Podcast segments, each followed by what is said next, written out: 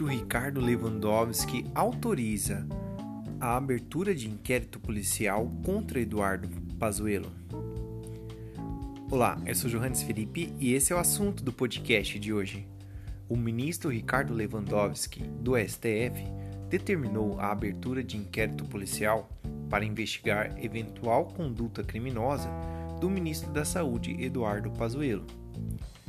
Tal investigação refere-se ao colapso da saúde pública em Manaus, no estado do Amazonas, que registrou a falta de oxigênio hospitalar no sistema de saúde.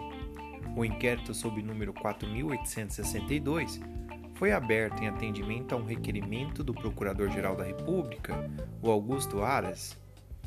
Na representação, o procurador destaca a necessidade de aprofundar a investigação para apurar se Pazuello cumpriu o dever legal de agir com a celeridade e eficiência para, no mínimo, mitigar os resultados adversos da calamidade, pois eventual inação pode caracterizar conduta omissiva, passível em tese de responsabilização civil, administrativa e criminal.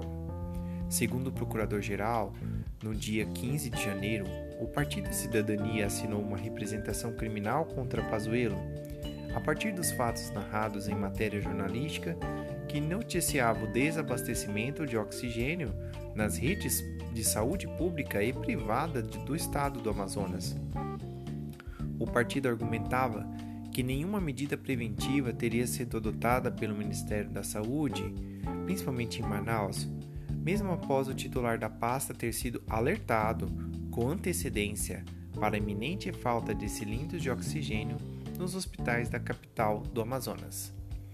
De acordo com o procurador Aras, embora tenha sido constatado aumento do número de casos de Covid-19 já na semana de Natal de 2020, o ministro da Saúde optou por enviar representantes a Manaus apenas em 3 de janeiro, uma semana após ter sido cientificado da situação calamitosa.